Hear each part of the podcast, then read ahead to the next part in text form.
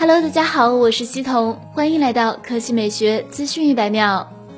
十二月二十三日消息，据外媒报道，索尼似乎明年会采用挖孔屏形态。近期，索尼公司在日本本土申请了新的设计专利，该专利于二零一九年十二月十九日收录在 WIPO 数据库中。外媒根据专利绘制了渲染图。索尼 Xperia 采用的是中央挖孔方案，与 Galaxy Note 十系列类似。预计 Galaxy S 十一系列也会采用中央挖孔。报道指出，索尼明年大概率会使用挖孔屏形态。至于弹出全面屏，虽然这种方案能够实现无刘海、无挖孔的真全面屏设计，但索尼旗舰向来是支持防尘防水，而弹出全面屏会影响到防尘防水性能，所以索尼几乎不会采用弹出全面屏。至于屏下摄像头，这项技术距离商用还为时尚早。而且索尼并非是一家在创新方面处于领先地位的手机公司，因此即便是明年屏下摄像头量产商用，索尼首发的可能性不大。因此，综合来看，挖孔屏或将是索尼 Xperia 手机的唯一选择。据报道，Xperia 新旗舰仍然采用二十一比九比例，搭载高通骁龙八六五旗舰平台，不排除支持五 G 网络的可能。按照惯例，索尼 Xperia 新旗舰会在安达卢西二零二零上亮相。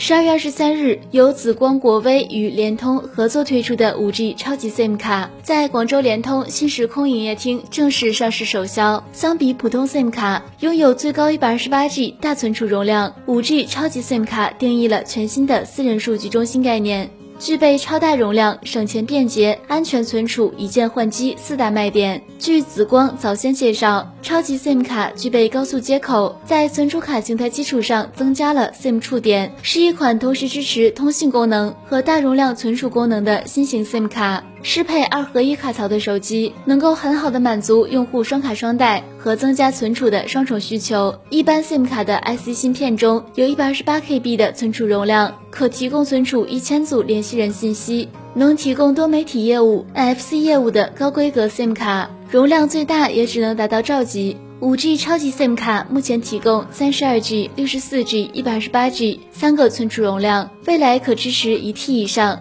且售价远远低于手机机身存储价格。好了，以上就是本期科技美学资讯百秒的全部内容，我们明天再见。